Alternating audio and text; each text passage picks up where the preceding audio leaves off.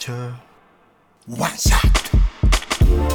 明日すぐ使える一発必中のカルチャー情報をお伝えするカルチャーワンショットのコーナーです今月は番組恒例こちらの企画をお送りしておりますアトロク推薦図書月間2024はいということで、えー、月曜から先週の月曜からですねほぼ毎日ゲストがおすすめの一冊一冊入魂でご紹介いただくということでございます、えー、1か月経てば大体20冊ぐらいたまると20冊ならなんとかなるだろうと思いますが あの最後にラスボスが控えててあの、はい。ちょっとね、えーあの人がちょっとチートをする可能性ありますけどね。一気にね20冊30冊ぐらいになってる可能性ありますけど。シリーズを1と数えるみたいな、えーちょっとチートということが行われるかもしれませんが基本そんな感じでお送りしております。はい。ということでアトロックブックフェアも、えっと、この推薦図書終わった時点でね2月ぐらいからやろうかななんて思っている次第でございます。ということで今夜の推薦人はこの方です読書家集団リバーサイドリーディングクラブの生駒さんですいらっしゃいませ。よろしくお願いします。生駒さんいらっしゃいませ、はよろしくお願いします。お久しぶりです。お久しぶりです。まあもうこの企画恒例のね、はいはい、えーリバーサ毎イドリーディング回ド緊張で来ております。そんなわけない、まあ、いいね、そんな、そんな、またまた、ね。はい、ということで、生駒さんご紹介、宇垣さんからお願いします。はい、生駒さんはヒップホップやハードコアパンクといったストリートミュージックと古本好きを中心に結成されたリバーサイドリーディングクラブのリーダー。生駒さんが川沿いにあるお気に入りのスポットで本を読むのが好きなことからこの名前が付けられました。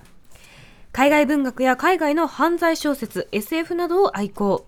それらの本を雑誌やウェブメディアで紹介するほかアパレルとのコラボやさまざまなブックマーケットなどで活動しています。現在朝日新聞が主催するライフカルチャーサイト高所高実で Book Gives You Choices を連載中ですはい、あ、そのちなみにちょっと YouTube 映像はですね、もう生駒さんがね、やっぱりね。はいえっ、と、もうちょっと指名手配中ということで。世を忍ぶ仮の姿です写真を、ちょっと顔はちょっと端的に恥ずかしいい。んで。ね、えー顔出し NG ということでおはい送りしております。はいすいまはい、えーということで、えっ、と、まあ、いつもいろんなことを紹介していただいてるんですが、今回も生駒さんならではのちょっと一冊選んでいただいていることで、一冊ご紹介お願いします。はい。小説というよりフィジカルな表現物としてベスト。サルバドール・プラセンシア著藤井光役神の民です。紙の民、紙はペーパーですね、ペそうですね。ーパーのピープルですね、はい。紙の民。ということで、どんな本なのかご紹介まずは、宇垣さん、概要を言ってみましょうか。妻に去られた男が自分たちを監視する作者イコール土星の存在に気づき地元のギャングたちと共に自由意志を求めて土星に戦いを挑んでいくという奇想天外な幻想小説、ページの上で繰り広げられる対土星戦争が塗りつぶしや手書き風の書体場面によって可変する番組など自由奔放なレイアウトで表現されています。作者はメキシコ生まれアメリカ育ちのサルバドール・プラセンシア。2005年に発表したこのデビュー長編で国際的な評価を得ます。本書は藤井光さんの翻訳で2011年7月に発売。白水社から価格は4070円ですはい、ということで日本版出たのが2011元は2005年ということで、まあ、ちょっと前の小説だけど、はい生駒さんはこれは最近読まれたんですか？そうですね。すごいはい。2011に出てるけどもう第7釣りで2023でもね、そうですね。今年多分出てるんですよ、ね。ということはずっと人気なんですねやっぱねぽいですね。なんか、はい。はい。えこれどんな風に手に取られたんでしょうか？これなんかもともと名前は知ってたんですけど、ん。なんか直接のきっかけはなんか和歌山に本屋プラグって本屋さんあがるんですほやプラグ島田さんお世話になってます。はいはいで島田さんがポッドキャストやってて、え本屋プラグラジオっておうおマジか。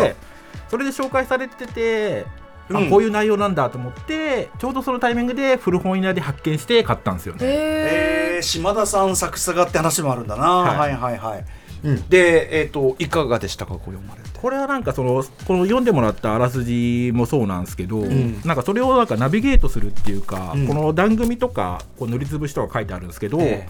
それがなんかこう特殊な効果っていうよりもデザインとしてええ。内容をちゃんと伝えるっていうデザインの本来の役目としてめちゃくちゃなんか効果的みたいな。あなんていうかそのギミックっていうよりは実際ここの章はこういうふうに伝えた方が伝わりやすい。そうそこがなんかそこを目立たせようっていうよりはそれがデザインとして本来の意味として機能しているみたいな感じなんですよね。えーそうなんだ。そうなんですそうなんですうんうん。パッと見ただけでもなんかこうすごい印刷というか。そうなんですよね。ね、うん。これちなみにあのそこまで分厚い本じゃない割に、えー、と税別よえ税込みで4070円、そうですね。だから結構高いなと思うんだけどやっぱこそうそうまずこのねあの凝った印刷がそう。おそらくは関わってるんだろうけど。なんかデザイナーの人に聞いたんですけどなんか普通このレイアウトとかってなんかテンプレみたいなの作ってもうどんどん流し込むだけっぽいですけど、これは本当に多分1ページずつ多分本当の大きさとかも違うし手間かかってる。の段組みとかも違くて。あとさこうあの段組み違うだけじゃなくてその黒みも、ん。なんていうのかな本当に字の上からバコンって反抗したようにそうなんですよ。あの単なる検閲風でもなくてなんか不思議な、なんかこれは土星が作者なんですけど、うんうん。そいつら作者に見られてるのが嫌であで検閲は検閲なんだ。そうそう。でもそこの自分の我々の読書体験に介入してくる。そう。毒性土星が。でなんかこの土星に見られない思考方法っていうのを、うんこの登場人物がするとそこが黒塗りになってあそう。あああ。なぜなら作者に見れないから。やべえ免疫者だ。ちょっとそう三3体だと思った。すぐ3体の話だったでそれがうまくできないとさっきみたいにちっちゃくなっていくんですよ黒が。ああすっごい大きいところもありますもんね。介入を防ぐためのこの黒なんだ。そういうのがよくわかるうんあ本当だ。とかなんか途中でだんだん消えていくような印刷のところとかそうもあそうそうそうったりしてそう。なんかほ全てが崩壊しくみたいするみたいな話をしてるところはどんどんかすれていって消えていくみたいな印刷がされてて、うんうん。多分その印刷とかもすごいんですよねテーマがかかってて、うんうん。で実際そのなんていうんですかねその小説として読んでって、はい。生駒さん的にもん要するに面白かったってことですそうですね。それも含めてすごいと思って、うんうん。でこれ土星と対決なんですけど、まあ、土星が大きな物語。これあの登場人物のセリフにも出てくるんですけど、ん。なんか土星が書いてる歴史との戦いだって言って、うん。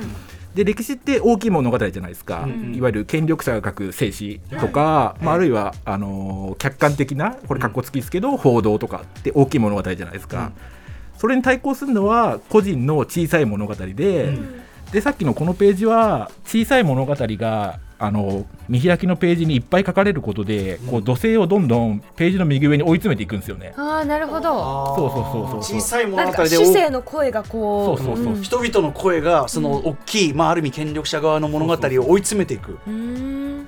で小説ってそういうちっちゃい物語を書くものだから、うんうん。だからそういうこのページは本当にそういう小説を書いたり読んだりする意味みたいのがここにあるなみたいな俺思っててあの去年お勧めいただいた保坂和志のプレーンソングで、の時の話ともちょっと通じますよねこれね。だから書くものと書かれるものの話みたいな。うんうんうんへえ。でなんか今の世界の状況とかもそうじゃないですか、うん震災とかウクライナとかガザのこととかって、うんなんか大きい物語で語られがちだけどでもそこ本当はちっちゃい物語があるし、うんうんそこが重要なんだよっていうのを、んなんかこう今のタイミングでそういうの読むとすげえ分かったなみたいな。それがなんか可視化されてる感じがしますねそれがなんかその分かるのがデザインが助けてくれるみたいな感じしたんですよね。そうか。はいなんかギミックとかかっこつけじゃなくてそのデザインっていうのがテーマとも直結してるし物語とも直結してるし。だから本当にデザインなんですよね。うん。その内容を伝えるって本来の意味のデザインみたいな木をてらったんじゃなくてみたいな感じだと思ってるんですよね。なんかすごいこうその話を聞くと最初このやっぱ形式にすごいさぞかしアバンギャルドな小説なんでしょうって、ちょっと身構えちゃうけどなんかそれはすごいナイスな補助線今いただいたかなって感じしますね。多分内容的には多分これこの作者がガルシア・マルケスの「100年の孤独」がめちゃくちゃ好きで、うんで書いてるからマジックリアリズムみたいな感じなんですけど、うんでもそれでもやっぱさっき言ったみたいにこう本質ついてんなって思ってすげえ感動したんですよね。これさあの帯の推薦文がこの番組でもお世話になってるはい。柴田元幸さんが書いてて、あのーすごい奇烈な表あのあれなんだけどすごくこのあの悲しくて笑えてみたいなことを言ってて、なんか柴田さんがすごい押すのも分かるっていうか、そうなん。ですよあのピンチョンとかもさすごいこういろいろ入り組んだことやるけど最終的に熱いみたいなさ。ね。なんかそういうものも感じますねなんかね。そう。でなんかこれ翻訳のこと書いてあるんですけどなんか藤井ひかるさんで僕一番好きな翻訳者なんですけど、うん。うんその翻訳もすごくてこれデザインに合わせてあ、まそうだよね。そうこの見開きに合わせるための翻訳とかもあるしそそっか字数が変わってきますよね。それこそだから英語からこれ翻訳されてるんで、うん。横書きから縦書きになるときに、うんうん。だから文章の翻訳だけじゃなくてデザインの翻訳もされてて、うんそうそことかもめちゃくちゃすごいと思うんですよね。柴田さんも種々の困難が伴うこの小説をあっさり訳してしまう役者が他にいたら教えてほしいって。う。ん。ねえやっぱそういうことなんだ。いや冷静に考えれば考える。それはそうか、やばって感じだ。確かに。へなんか僕小説ってなんか文字で書かれた文章だけで完結してほしいと思ってたんですよ、うん。そういうギミックじゃなくて、うんうんうんうん。でもこれ読むとやっぱその小説が紙の出版物として出るならそこにデザインとかあってしかりだし、はいはい。それって多分めちゃくちゃナビゲ物語でナビゲートするのに超重要だなと思って。この本というこの紙のまさに紙の民だけもあってそうそうこの紙の本であることの意味が。そうですね。紙の本だけができるかどうかは分かんないんですけど、うん。紙の本である意味はめちゃくちゃあると思ううんんですよね。うんうんそういう意味ではその2005年書かれた時以上にその電子書籍とかがまあもちろん浸透して僕らだって使うけども、うんよりねそうなんです。こうである意味っていうかそう考えると今に至るまで普通に売れ続けてる感じ。そうなんですよね。なるほどはい。っていうか、ある種のなんか普遍性があるというか、うん。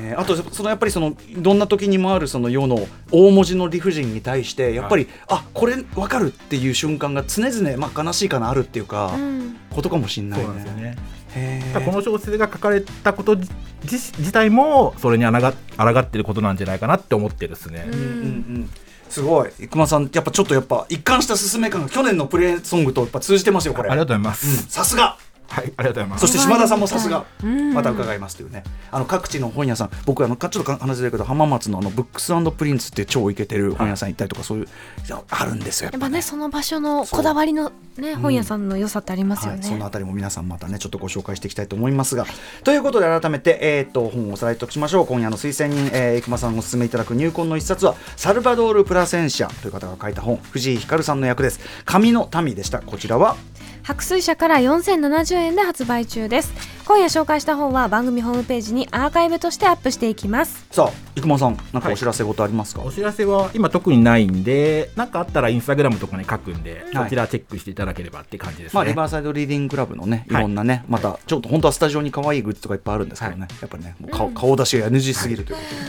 とで。NG すぎる。どういうこと？はい、えーでも、あの、引き続きこの番組もよろしくお願いします。まあ、あの、推薦図書もそうですし、なんか平場も、なんかいろいろよろしくお願いします。はい、えー推薦図書月間2024、今回4人目、えー、推薦には、読書家集団リバーサイドリーディングクラブのリーダー、生駒さんでした。生駒さん、ありがとうございました。ありがとうございましたありがとうございましたそして明日の推薦人はこちらも超受けておりますバンドホームカミングスのギター福富祐樹さんです After Six Junction.